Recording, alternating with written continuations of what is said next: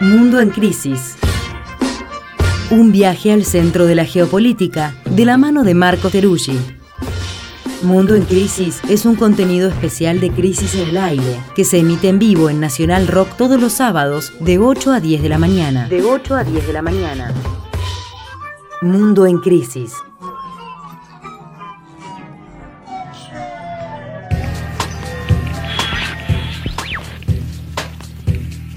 9 y 4 de la mañana, bienvenidos a la segunda hora de Crisis en el Aire de este sábado. Aquí estamos con el compañero Marco Teruggi. En Buenos Aires hace un calor espantoso, pero espero que eso te tenga de buen ánimo. Yo feliz. A partir de ayer esta ciudad volvió a ser lo que siempre debería ser. Debería haber una o dos semanas de frío por año y lo demás parecido a esto que está pasando. Con más sol tal vez y un poquito menos de humedad, pero yo me siento mucho mejor. Se te ve, se te ve. Che, ¿qué tal? Bien, bien, bien, bien. Acá eh, recién mudado, así que estoy cambiando de barrio de Buenos Aires, descubriendo otro, contento con eso, con todo lo que implica mudarse, pero bueno, estamos bien. Yo no soy un porteño, así que en realidad mudarme es como conocer literalmente un poco más Buenos Aires. Ya te vamos a hacer porteño. Bueno, ¿de qué vamos a hablar hoy? Bueno, vamos a hablar de un acontecimiento diplomático importante que pasó esta semana, que no sé si lo estuvieron viendo, que fue la cumbre entre la Unión Europea y la Comunidad de Estados Latinoamericanos y Caribeños, conocida como CELAC que tuvo lugar el día lunes y martes en Bruselas. Así que hoy tenemos menos imágenes, porque la diplomacia tiene menos imágenes que una sequía o una guerra, pero hubo algunas fotografías que vamos a conversar que fueron interesantes. Pero primero preguntarles, ¿vieron algo? Yo solo vi que hay una discusión eh, que involucra a la soberanía argentina en las Islas Malvinas. Bien. Solo de eso me enteré. Eso fue lo que trascendió acá y se difundió mucho, que por primera vez la Unión Europea, ¿no? Eh, Llamó Malvinas a las Malvinas. Exactamente. Lo cual generó una respuesta eh, de mucho enojo, ¿no? Por parte de Londres, de cómo no llamar Falklands a lo que son, evidentemente, las Malvinas. De todas maneras, Inglaterra ya no está en la Unión Europea, entonces... Eh, Exactamente. Y eso es un poco, digamos, lo que ha venido pasando, porque la última cumbre entre la CELAC y la Unión Europea fue en el 2015. Y del 2015 al 2023 en geopolítica parece casi un siglo, digamos, ¿no? Porque en Europa en ese tiempo se fue el Reino Unido, no está más eh, Londres, el famoso Brexit que ocurrió en ese interín. En Europa también empezó la guerra y de nuestro lado, en el 2015, la CELAC era un organismo que tenía un funcionamiento, tenía una periodicidad. Recordemos que se fundó en el 2010, que integra todo el continente salvo Estados Unidos y Canadá. Dicho de otra manera, es como la OEA, pero sin Estados Unidos, y Canadá, que es como una especie de habitación de al lado de Estados Unidos. Pero del 2015 hasta acá pasaron muchas cosas. Ganaron muchos gobiernos de derecha en su momento. Eso hizo que se desmontara la integración continental, se paralizara la CELAC, que entró en una suerte de inacción. La UNASUR se desmontó, pero la CELAC entró en la inacción, salvo Brasil, que se retiró directamente. Y hace dos, tres años comenzó a haber un proceso de recuperación, en gran parte motorizado por México, que se puso al hombro la CELAC cuando ya estaba en un momento de muy poca actividad. Después le pasaron la presidencia pro tempore a Argentina y volvió Brasil y ya está como recobrando cuerpo. Pero recordemos que la última cumbre fue en enero en Buenos Aires, sigue siendo más un foro de intercambio y puesta en común de un montón de posiciones sobre diferentes temas que un instrumento de integración regional que tenga institucionalidad, una serie de acciones muy claras. Quiero decir, la Unión Europea tiene un gobierno, tiene una moneda, mm. tiene una burocracia, tiene una posición común la CELAC es un conjunto de países que intenta construir algún nivel de integración latinoamericana. Asumo con buenas intenciones. Sí, y como dice Gustavo Petro, se dice más de lo que se logra hacer. Claro. Es importante decir, en un continente que en dos siglos ha tenido poca integración, nombrar la voluntad no es poca cosa. Pero como sabemos, mejor que decir Exactamente, es hacer. Así que bueno, esto fue un paso de reencuentro entre ambos continentes en Bruselas. Eh, es decir, el anfitrión fue Europa en su capital eh, europea, que es efectivamente Bruselas. ¿Y qué pasó? Bueno, varias cosas. Lo primero es entender por qué Europa está mirando con tanto interés nuevamente a América Latina. Eh, ahí lo primero para señalar es que en este tiempo hubo una pérdida de terreno europeo en el continente. Pérdida de terreno que, como bien dice el dicho, la política o la geopolítica aborrece el vacío, fue ocupado paulatinamente, progresivamente por China, que es el gran adversario de Europa y de Estados Unidos. Entonces es una cumbre un poco con una idea de recuperar terreno perdido, a ver si Europa puede volver a tener algún tipo de protagonismo en América Latina en varios niveles, tanto en lo económico como en lo diplomático. A su vez es una cumbre en un momento donde está la guerra, que ya la hemos estudiado, que implicó para Europa un proceso de desacople con Rusia, en particular energético. Habrán visto que el acuerdo acá que se firmó eh, entre Alberto Fernández y la Unión Europea, el memorándum de entendimiento, es sobre energías, es sobre gas. ¿Qué es lo que se cortó principalmente en la relación Europa-Rusia? Justamente los gasoductos y el proceso de energía que llegaba de Rusia a Europa. Entonces, Europa mira con mucho interés la cantidad de recursos naturales que hay en América Latina. Hace un mes y medio presentaron la nueva agenda para la, relación Unión Europea-América Latina, que dicen ahora que somos socios estratégicos. Vino Ursula von der Leyen a eh, América Latina, estuvo en Chile. La presidenta de la Unión Europea, ¿no? exactamente. Eh, estuvo en Argentina, en Chile, en Brasil, en México y finalmente esta reunión que vino con un gran paquete de inversiones, ¿no? que es el Global Gateway, que son las inversiones europeas, que van a ascender para América Latina en 45 mil millones de euros. Básicamente lo que prestó el Fondo Monetario Internacional a Argentina. ¿no? Lo cual da cierto vértigo cada vez que uno vuelve a poner las cifras sobre cuánto pusieron en Argentina para hundir Argentina, ¿no? Eso sería para toda América Latina. Para toda América Latina. Todo el plan de inversiones para América Latina corresponde al préstamo que le hizo el Fondo Monetario Internacional a Argentina en el 2018, ¿no? Entonces, eso, claro, Europa tiene una serie de necesidades muy claras, sobre todo energéticas. Uno puede pensar en el gas, pero uno puede pensar en el litio, que es para todo el proceso de transición energética. Y la pregunta es, ¿qué es lo que quiere América Latina? ¿O qué es lo que quiere la CELAC? ¿O qué es lo que quiere cada país de la CELAC? Porque como no hay realmente un plan conjunto, entonces no hay una política conjunta acerca de qué se quiere. Sí dijo, por ejemplo, la canciller eh, de México, Alicia Bárcenas, que, bueno, primero, América Latina tiene que tener una voz sobre a dónde van las inversiones y que no podemos ser una eterna eh, cantera o reservorio de materias primas y mano de obra barata, ¿no? Bueno, eso también, cómo se ejecuta, cómo se hace, es parte de lo que está en debate. En todo caso, Europa quiere volver con fuerza. Digo un pequeño dato porque tampoco es que Europa está ausente. Eh, Europa es el tercer socio comercial de la región, mm. después de China y Estados Unidos. O sea, sí tiene un papel, pero ha venido retrocediendo. En ese contexto hubo varios eh, subcapítulos de lo que pasó. Primer subcapítulo, gran desacuerdo, Ucrania, la guerra en Ucrania, porque primero la Unión Europea quería que fuera Volodymyr Zelensky, el presidente ucraniano, a la cumbre. Y como había pasado en la cumbre de Mercosur, que también querían, en este caso presencialmente. Bueno, hubo una oposición por parte de América Latina que dijo, no, esta no es nuestra agenda y no vamos a hacer la fotografía de toda América Latina con el presidente ucraniano. Y hubo tides y aflojes, incluso en el comunicado documento final, acerca de cuál es la posición de América Latina. Recordemos, acá no hay consenso sobre la posición europea. Hay países que están en una posición similar a Bruselas, como Chile.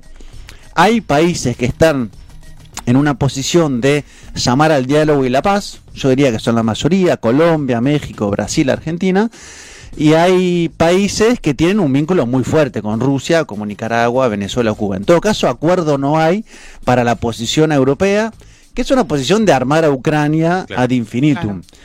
Así que ahí hubo tensión. ¿Hubo tensión incluso dentro de los países latinoamericanos o solamente entre Latinoamérica y Europa? Sí, absolutamente. Gabriel Boric hizo una intervención diciendo no puede ser que no nos posicionemos contra el invasor ruso que está invadiendo Ucrania, digamos, ¿no? Salió él directamente a cuestionar la posición de América Latina y decir, bueno, esta no es nuestra agenda. No quiere decir que no nos importe, no quiere decir que no tengamos una posición al respecto, pero, digamos, la forma europea de abordar la guerra, que es condenar a Rusia y enviar armas, no es la posición de América Latina. Hace meses vino el canciller alemán, Olaf Scholz, a América Latina, a pedir armas para que se enviara a Ucrania y se dijo que no. Así que eso fue un tema de desacuerdo importante. ¿Y quién tomó la voz más por el lado de la neutralidad, digamos, desde América Latina? ¿Varios presidentes o hubo alguien que tuvo más? Brasil para mí es el que tiene el rol más importante, claramente, de intento de equilibrar y de pararse, digamos, con esta idea de Brasil volvió, nuestra agenda es diálogo, paz y avanzar en la multipolaridad, digamos. Así que ese fue un capítulo muy interesante. Después hubo dos capítulos que están muy ligados, eh, pero que cada uno tiene su propia particularidad, que fue Cuba y Venezuela. Porque, en primer lugar, días antes de la cumbre, el Parlamento Europeo votó resoluciones contra Cuba, el gobierno, contra Venezuela, el gobierno. O sea, se llegó en un nivel como de, bueno, si vamos a ir a visitarlos y cinco días antes nos sacan declaraciones contrarias a nosotros, empieza un poco mal la situación. Varios sectores de la derecha internacional estaban en desacuerdo con que fueran ambos gobiernos a la cumbre en Bruselas. Si uno leía, por ejemplo, la nota de Oppenheimer, el periodista argentino que vive en Estados Unidos, bueno, era Europa se pega un tiro al pie si acepta que vaya Miguel Díaz Canel a Bruselas. Fue Miguel Díaz Canel y fue la vicepresidenta de Venezuela que entró por la puerta grande a la cumbre. Recordemos que Europa reconocía a Juan Guaidó como presidente hace unos meses, ¿no? Entonces fue una suerte, bueno, somos el gobierno venezolano. Hubo posiciones contra el bloqueo, muy interesante. La presidenta de Honduras, Xiomara Castro, salió muy fuertemente contra eso. Honduras va a ser la próxima presidencia de la CELAC en el 24. Y en ese contexto hubo una reunión paralela de intento de reencauzar los diálogos alrededor de Venezuela. Se sentó el presidente argentino Fernández, el presidente brasilero Lula da Silva, el presidente colombiano Gustavo Petro, el presidente francés Emmanuel Macron, Delcy Rodríguez y un representante de la plataforma unitaria opositora Gerardo Blay. De conjunto plantearon la necesidad de volver a entablar los diálogos y hacer algo que no funciona hasta ahora, que es avanzar en simultáneo, no uno primero y el otro después, en levantar sanciones y eh, abordar las condiciones electorales para las elecciones presidenciales del 24. Pero en paralelo. Según Borrell, el canciller europeo, sobre eso costó porque en realidad pasa algo principal, es que las sanciones son estadounidenses. O sea, quien tiene que sentarse para resolver las sanciones es Estados Unidos, que no está en la mesa. ¿Qué es lo que se presupone? Brasil, Colombia, Argentina van a digamos, pedir, presionar dentro de lo posible para que se flexibilicen las sanciones. Y la Unión Europea, que tiene una posición dura, diplomática contra Venezuela, está interesada económicamente en Venezuela porque tiene cuantiosos recursos naturales y el bloqueo estadounidense en realidad le, impide acceder como quisiera a los mercados. Así que hay que ver, mercados venezolanos, ¿no? Hay que ver si esto se traduce o no en un regreso a los diálogos en un país que ya está a puertas de eh, las elecciones presidenciales del 24. Así que eso podrían ser algunos ítems de esta cumbre que va a tener un próximo capítulo en el 25 en Colombia. En Colombia es la nueva sede. Exactamente. Marco, tengo una pregunta, porque la verdad que no estuve viendo buenísimo el resumen y muy esclarecedor. Y, y pero una, me queda una, una duda. ¿China cómo jugó entonces? Porque vimos lo que pasó con el tema de la guerra de Rusia y Ucrania eh, y las diferentes posiciones al respecto, pero como decías al principio, uno de los grandes ítems es eh, el avance de China, eh, sobre todo comercialmente, en, en, América Latina, ¿no? Y el desplazamiento que eso significa de la Unión Europea. ¿Qué, ¿Qué se discutió ese tema? ¿Qué plantea Unión Europea respecto a China? No, Ahí, digamos, está sobre la mesa, pero no hay, digamos, una contraposición directa como planteando la amenaza china. No es el tipo de discurso estadounidense que dice acá es un problema si ustedes se sientan con China. Hay un desplazamiento, hay un avance chino, hay una pérdida de influencia europea, el intento es contrarrestarla. Eso está como sobre la mesa, pero no está en la manera en la cual lo hace Estados Unidos. Así que es como si uno lee, por ejemplo, el titular de la BBC, es así, eh, Europa intenta recuperar un terreno perdido a manos de China, eh, y a su vez en ese contexto hay que decir que esta cumbre fue fuertemente motorizada por España, que tiene la presidencia hoy de la Unión Europea. España que va a las urnas mañana. Y ahora está Pedro Sánchez, que es la versión de centro izquierda de España. Y es probable, podemos hablar de eso el sábado que viene, que ahora gane un gobierno del Partido Popular con un grado de alianza con Vox, es decir, un sector fuertemente aliado a lo que está más a la derecha de América Latina. Patricia Burris, Bolsonaro, Fujimori, Uribe, bueno, toda la caterva de la derecha cada vez más a la derecha, es probable que eso quede en el gobierno en España. Así que habrá que ver qué pasa si eso sucede así, mm. porque Europa tiene esta lógica de que hay países que tienen mayor predominancia en general en Europa, como es Francia y Alemania, pero después en algunas agendas, que suele tener un tinte neocolonial. O sea, España tiene mucha importancia en la relación con América Latina porque es como sus ex colonias, por lo tanto, lleva un poco la voz cantante. ¿Qué hará con eso? Bueno, hay que ver qué pasa. Hay algunos artículos que plantean que la cumbre fue, entre comillas, borrascosa, porque en realidad Lula no iba a venir, Petro no iba a venir, AMLO, el presidente de México, suele viajar poco, lo cual le hubiera bajado un poco el precio a la fotografía final. Pero que venga Lula, que venga Petro, que venga Fernández, eh, le da un nivel mayor, digamos, de presidencias a la, a la reunión. AMLO no fue, ¿no? No, suele viajar poco AMLO. Tampoco estuvo en la asunción de Lula en Brasil, no estuvo acá en la cumbre de Mercosur. Claro, tiene cancilleres de primer nivel. Marcelo Ebrard primero, ahora Alicia Bárcenas, o sea, la diplomacia mexicana es una diplomacia muy fuerte, muy sólida, por momentos envidiable. Finalmente hay otro tema que no se avanzó como tal, pero que está sobre la mesa, que es el acuerdo Mercosur eh, Unión Europea. Claro, porque la Unión Europea, además de la inversión para el conjunto de América Latina, que lo va ordenando por países, tiene un tratado de libre comercio con México, que lo están reordenando y repotenciando, y otro con Chile que se va a firmar ahora. Pero el gran acuerdo de libre comercio que se quiere hacer es con el Mercosur, que es un acuerdo que tiene mucho tiempo de negociación, unos 20 años, que en el 2019 se firmó, pero que no termina de ejecutarse. Por razones de lado y lado. Primero, en Europa hay sectores que se oponen en ese acuerdo porque implicaría una inundación de materias primas europeas que golpearía fuertemente la eh, agricultura europea. ¿Quién se opone centralmente Francia. No sé si se acuerdan que la vez pasada les nombré la novela de Welbeck, eh, Serotonina. Sí. Bueno, en Serotonina, eh, Welbeck es, trabaja en el Ministerio de Agricultura y de hecho va viendo cómo el campo francés se va, digamos, retrocediendo porque llegan los productos entre otros argentinos. Entonces todo el mundo del durazno francés va perdiendo frente a los duraznos argentinos, igual que la carne. Entonces el mundo agrícola y en particular francés se opone. El Parlamento francés votó contra el acuerdo. Porque si para de este lado del mundo implica que lleguen las materias industriales, productos industriales, para allá implica el retroceso de ese sector. Y de este lado... comer buena carne, no hay nada que hacerle.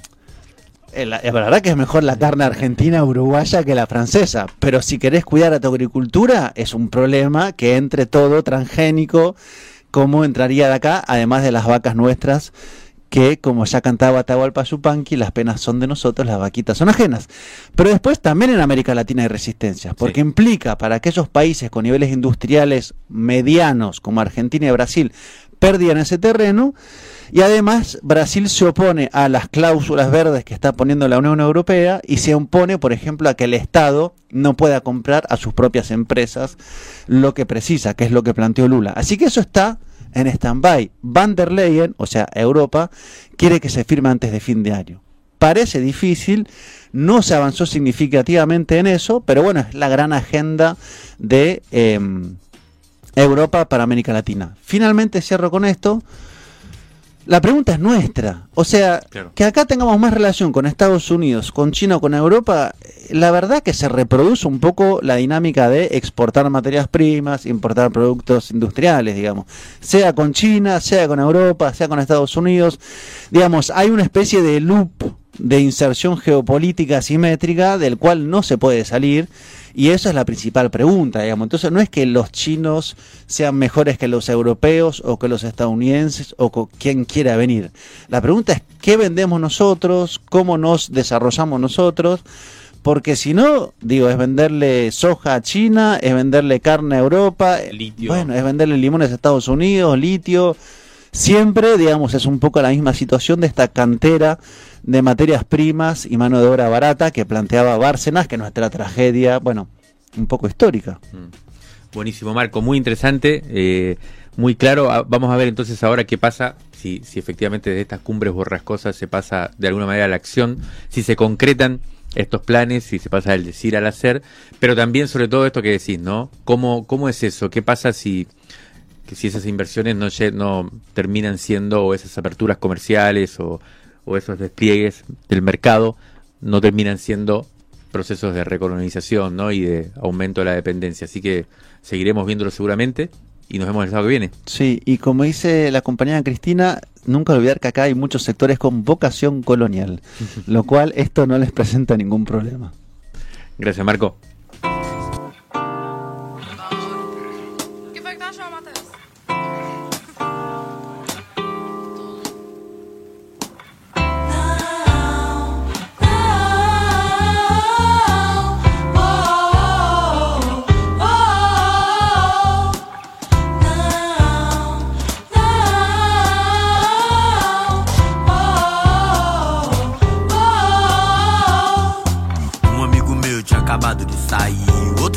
Lá tinha acabado de entrar. Fez assalto e apanhou pros dias. Vários textos Ave Maria pra poder se levantar. Coronhada, bicudo, chute nem cachorro morto, vai. Mas tem cuidado que um te derrubar uns oito. Veja as trepadeiras mortas debruçadas sobre a grade. O caminho é só descida, mas a madrugada age. Versática de apoio passa bem devagarinho. Mesmo que eu esteja sem nada, o que eu sinto é bem ruim. Eles é o cão que ladra desejando meu fim. Ah, se eles soubessem que eu também me sinto assim, tipo, wanna die, wanna die, die, wanna die, wanna die, die, die, wanna die, wanna die, die, wanna die.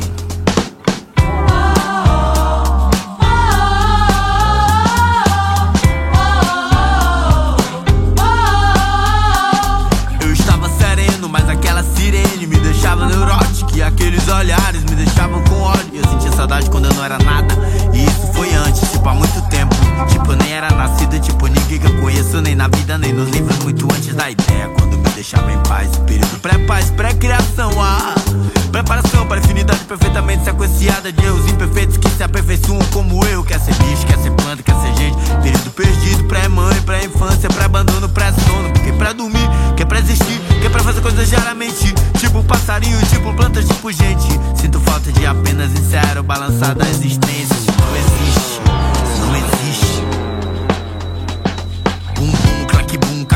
na cannabis, cada esquina que nós passa. os Cara pálida, treme na base.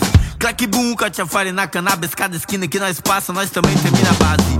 Quem se passa por ter, mas eu passo longe sem passar os panos. Mata a casa que me mata, flash caçador. Antes que ele decida que eu vou virar caça, vou virar caça.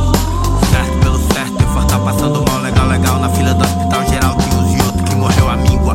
Minha língua ninguém corta, queima a natureza morta. Depois das cinzas de carbono é que ela se transforma em coisa viva. Só depois, só depois